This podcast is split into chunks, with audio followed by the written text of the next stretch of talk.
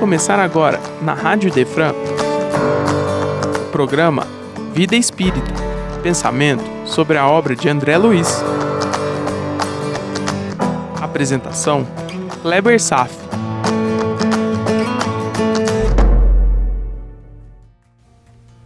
Nosso Lar, capítulo 4 O Médico Espiritual, parte 1.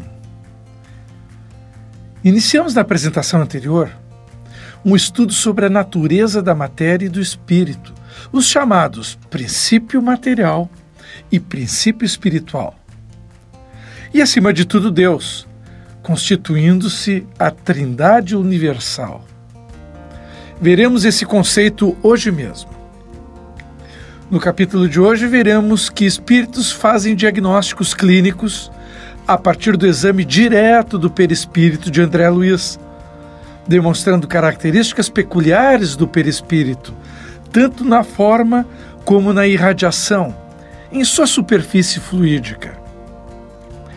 Esse fenômeno está relacionado à projeção no perispírito das condições essenciais da consciência da alma, ou seja, trata-se da projeção de dentro para fora, partindo do princípio espiritual não material para o princípio material, ou perispírito.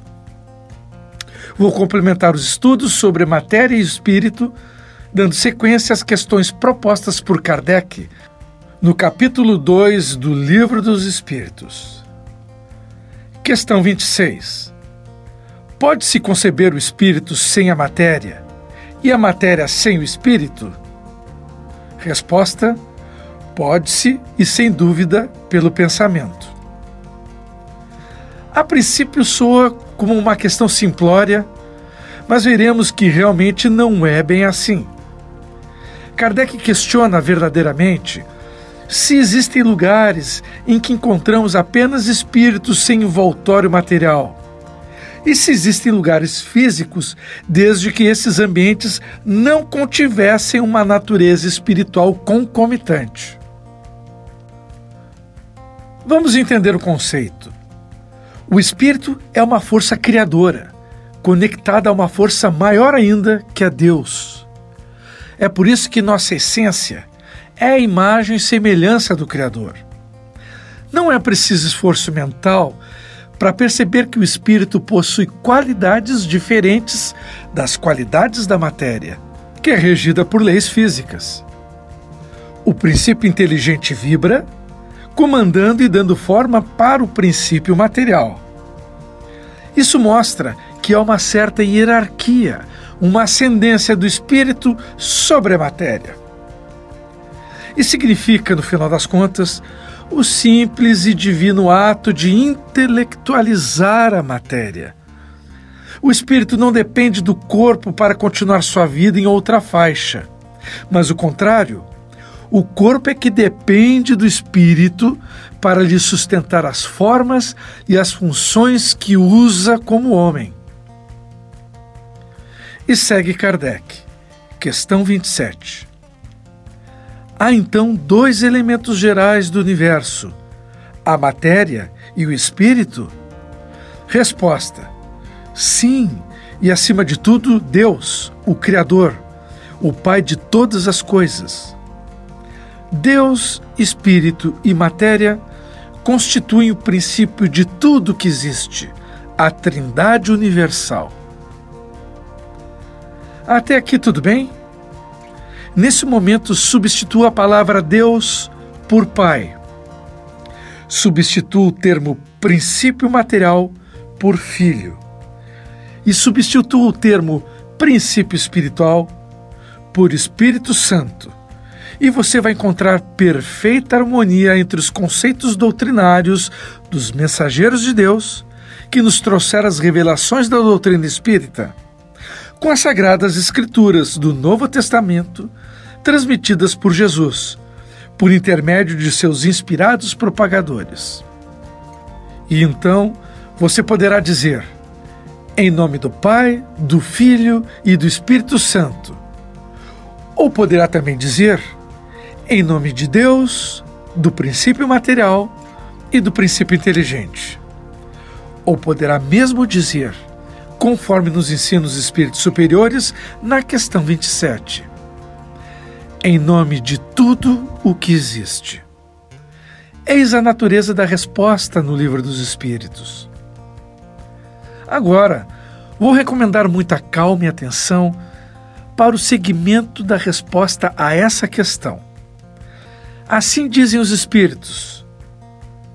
Mas ao elemento material se tem que juntar o fluido universal, que desempenha o papel de intermediário entre o espírito e a matéria propriamente dita, por demais grosseira para que o espírito possa exercer ação sobre ela. Os espíritos estão nos dizendo que não exercemos influência direta sobre a matéria. O que ocorre é uma coordenação harmônica perfeita entre todas as faixas vibratórias da matéria, interpenetrando-se umas sobre as outras em todas as frequências possíveis na natureza. A matéria pode coexistir dentro da matéria, em faixas de vibrações diferentes. É complexamente linda essa ideia. Me acompanhe precisa existir um estado material mais quintessenciado que sirva como uma ponte que conduz a informação do espírito para o mundo material. Aliás, um estado que nenhum homem conhece ou viu e que está fora da capacidade de entendimento humano. Apenas temos informações limitadas das fontes superiores. É preciso uma matéria que entenda e execute o que o Espírito está ordenando. Um veículo cuja natureza obedeça às leis da matéria e, ao mesmo tempo, tão essencialmente fluida, tão diluída, tão eterificada, que o espírito pode, paradoxalmente, tocá-la. Esse é o fluido cósmico universal. Repito, isso é apenas uma hipótese. Nenhum ser humano possui sentidos altamente evoluídos que seja capaz de compreender o que realmente acontece nesse nível extremamente sutil de realidade.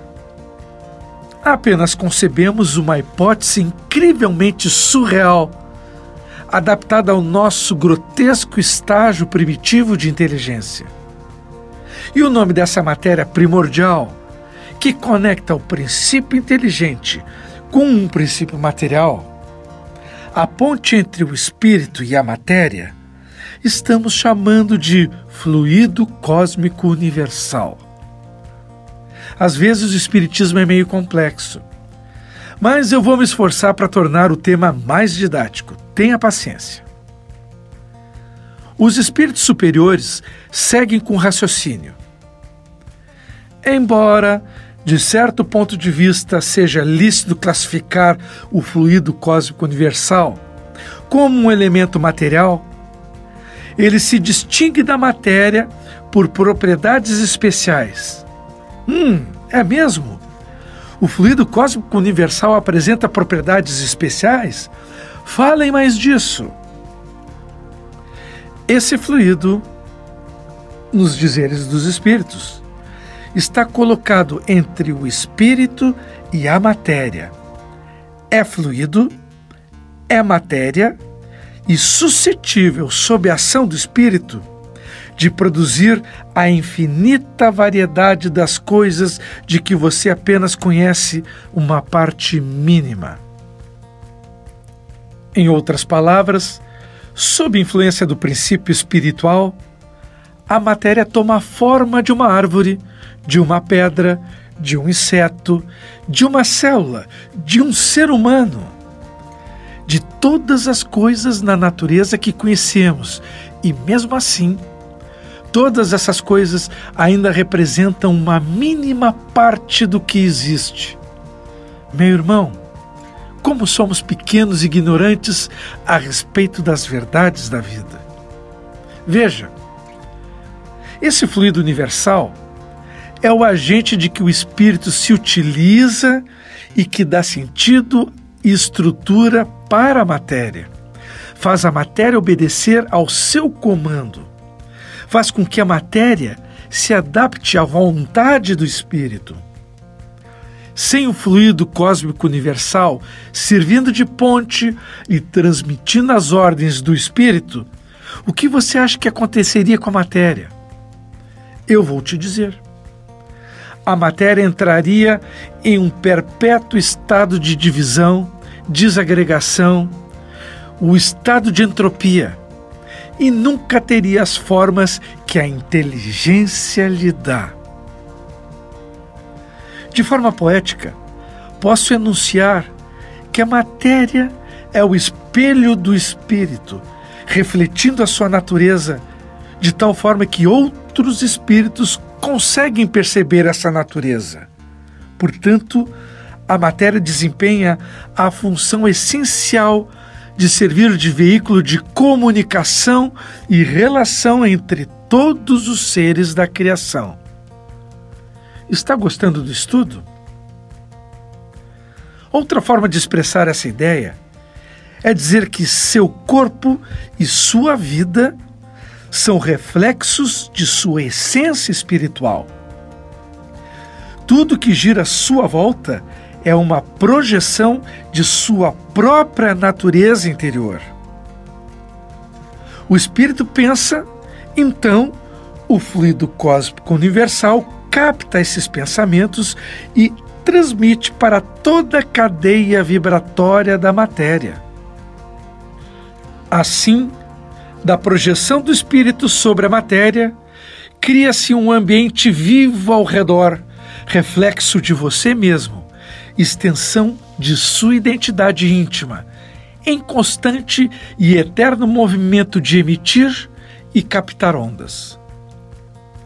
E tudo isso porque existe uma forma de matéria tão essencial, mas tão essencial, que consegue traduzir para o universo físico todas as manifestações que, na verdade, pertencem ao espírito. Quase dizendo assim: você sonha e o éter materializa esse sonho, porque existe um veículo que consegue captar esse sonho da esfera espiritual e transferi-lo para a esfera material. Esse veículo, mais uma vez, chama-se fluido cósmico universal. Bacana isso. Se você reparar, eu não falei com as mesmas palavras como está escrito no Livro dos Espíritos, mas creio que facilitei a sua vida quando for ler o texto original. Por ora, devemos ter a humildade e a consciência de que estamos absurdamente distantes de compreender como esse processo de comunicação entre a matéria e o espírito se dá. Entretanto, já temos uma noção da nossa condição de absoluta ignorância. E que essas tão grandiosas ideias somente reforçam a reverência com que devemos à grandeza de Deus, que criou todo esse universo incrivelmente maravilhoso. Essencialmente, era isso que Sócrates queria dizer no seu Só sei que nada sei. E segue Kardec, complementando com a questão 27A. Esse fluido cósmico universal será o que designamos pelo nome de eletricidade? Antes da resposta, eu arrisco dizer que a eletricidade já é uma expressão grosseira da matéria. Mas vamos ver a resposta. Dissemos que ele é suscetível de inúmeras combinações. O que você chama fluido elétrico, fluido magnético, são modificações do fluido universal, que não é, propriamente falando, senão matéria mais perfeita, mais sutil e que se pode considerar independente. Eis a resposta. Fluido cósmico universal é a matéria mais perfeita, sutil e independente. É o próprio hálito do Criador. O fluido cósmico apesar de toda essa inimaginável sutilidade, permanece humilde como o eterno servo do Espírito. Como estou poético hoje. A matéria serve ao Espírito. O Espírito é servido pela matéria. E nós, humanos, que somos a manifestação da matéria e espírito numa faixa específica, conseguimos inverter essa condição quando nos deixamos dominar pela matéria. Está entendendo? Fraqueza da alma, que desconhece seus próprios potenciais, se deixa levar pelas tentações da matéria. Tudo porque nos achamos os reis da criação. Mas essa ideia vai mudar pois também acreditamos um dia que a Terra fosse o centro do universo. Depois descobrimos que giramos ao redor do Sol. E depois descobrimos que o Sol gira ao redor de um sistema maior. E mais tarde ainda descobrimos que esse sistema gira ao redor da Via Láctea. Ainda não sabemos como a Via Láctea se desloca, mas intuitivamente ela o faz. E concluiremos que tudo gira em função de Deus. Então, como não botar Deus no centro das nossas vidas? De qualquer forma, meu irmão, o que acabamos de estudar não é válido apenas para o capítulo 4 em questão. Toda a apresentação vai facilitar a sua compreensão sobre incontáveis temas abordados pela doutrina espírita. Afinal, como nos proclamaram os mentores luminares da humanidade, espírito, matéria e Deus é tudo que existe, a Trindade Universal. Só para situar, você poderia estar se perguntando: então, o que esse assunto tem a ver com o capítulo de hoje? Simples. André Luiz não está recebendo um diagnóstico? Onde está localizada a patologia? No seu perispírito. Significa que o princípio inteligente, chamado André Luiz, refletiu no seu corpo, a partir do fluido cósmico universal, a expressão do que vibra profundamente em sua natureza mais íntima. Compreendeu? Então, o que, que eu estou fazendo? Estudando dentro de nossos limitadíssimos conhecimentos a melhor hipótese sobre o processo de como esse fluxo, que parte do núcleo mental do espírito, se dirige para o corpo e acontece graças às características do fluido cósmico universal. A propósito, muitas vezes eu serei redundantes nas explicações mas com a pura intenção de acostumar o seu ouvido e o seu entendimento sobre esse tema razoavelmente complexo, ok? Então, após essa pausa para nos localizarmos sobre o que estamos fazendo em relação ao capítulo de hoje, retornarei ao estudo do capítulo 2 do Livro dos Espíritos, intitulado Espírito e Matéria Vou ler o comentário que Kardec fez sobre o tema. Na verdade, uma síntese. Um fato patente domina todas as hipóteses. Vemos matéria destituída de inteligência e vemos um princípio inteligente que independe da matéria. A origem e a conexão dessas duas coisas nos são desconhecidas. Elas se mostram distintas Daí as considerarmos formando os dois princípios constitutivos do universo. Vemos, acima de tudo isso, uma inteligência que domina todas as outras, que as governa, que se distingue delas por atributos essenciais. A essa inteligência suprema é que chamamos de Deus. Ok. Então cá estamos às voltas com o capítulo 4 de Nosso Lar. Toda análise clínica realizada pelo Dr. Henrique de Luna no seu paciente André Luiz pois sobre as condições vibratórias em seu perispírito. O que observamos aqui no diagnóstico do Dr. Henrique é apenas mais uma manifestação do corpo espiritual, apenas mais uma das propriedades do perispírito. O capítulo mostra um modelo de diagnóstico absolutamente incomum entre nós. Agora não serão os exames de laboratório ou as imagens de raio-x ou de ressonância magnética que nos indicarão as causas de nossas doenças. Será considerado o padrão de pensamento e comportamento no dia a dia como fatores precipitantes e agravantes das doenças.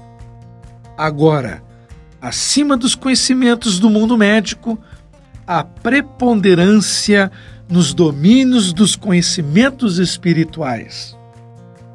Vamos absorver as novas verdades que nos são reveladas em etapas suaves sobre a relação entre nossa natureza espiritual e a vida que levamos. O capítulo também evidencia os primeiros impactos sofridos por André Luiz. Vamos começar? André Luiz desperta em seu leito, cheio de energia, na manhã seguinte de sua chegada. De novo aqui, espíritos precisando dormir. Como já conversamos antes, essa necessidade é temporária, enquanto esteja em recuperação e enquanto o espírito se desmaterializa e se desvincula da crosta terrestre. Como aprendemos na doutrina, o clichê a natureza não dá saltos.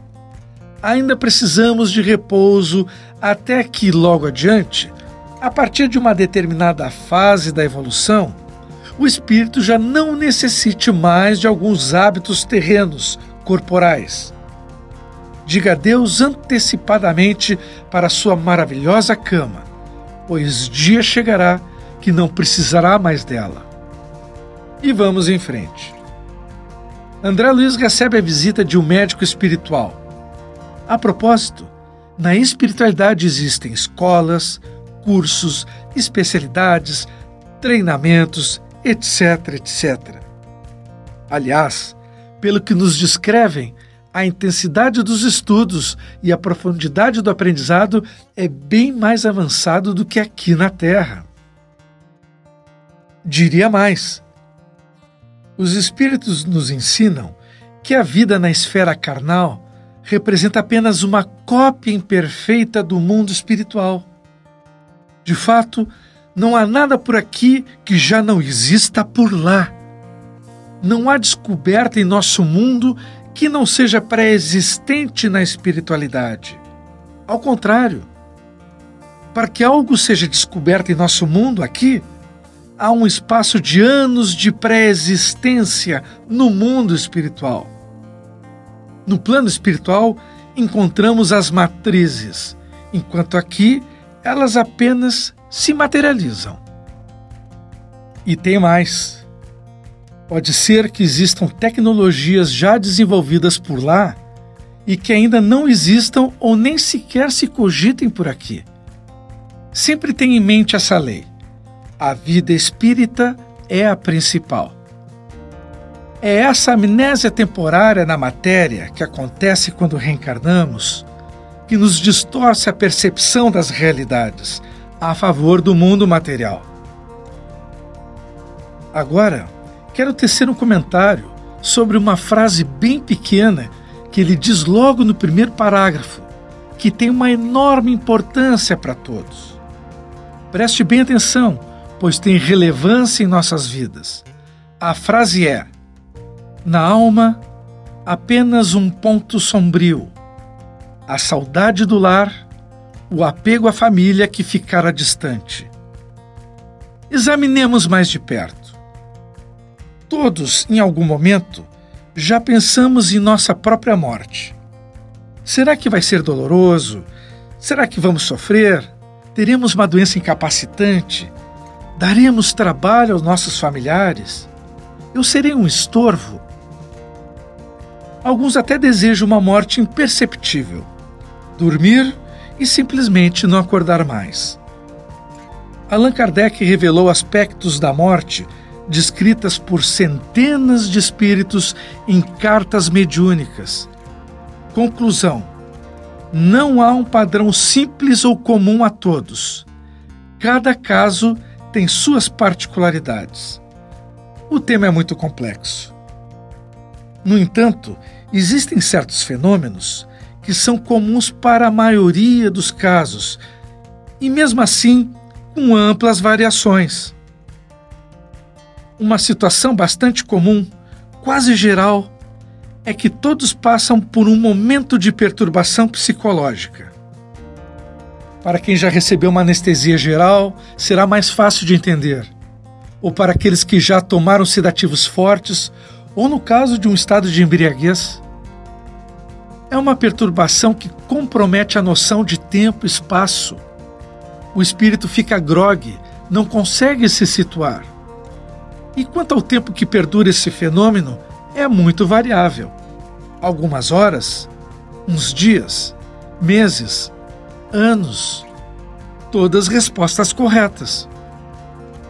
Esse período de tempo em perturbação tem relação com o status moral do espírito. Só não existe com certeza absoluta o sono eterno. Há casos de espíritos que morreram em circunstâncias violentas que acordaram numa espécie de transe, com suas mentes fixadas a padrões inferiores de paixões como cólera, revolta, vingança, ideias fixas num propósito. Por esse estado, ficam amarrados, presos em si mesmos num período que pode chegar a centenas de anos. Mas isso é apenas a descrição de um dentre vários tipos de perturbações após o desencarne. O que André Luiz está se referindo é sobre outro aspecto, mas esse tema vou deixar para o próximo encontro. Por hoje era isso. Desejo paz a todos e até breve. Você acaba de ouvir o programa Vida Espírita. Só aqui, na Rádio Idefran, é amor no ar.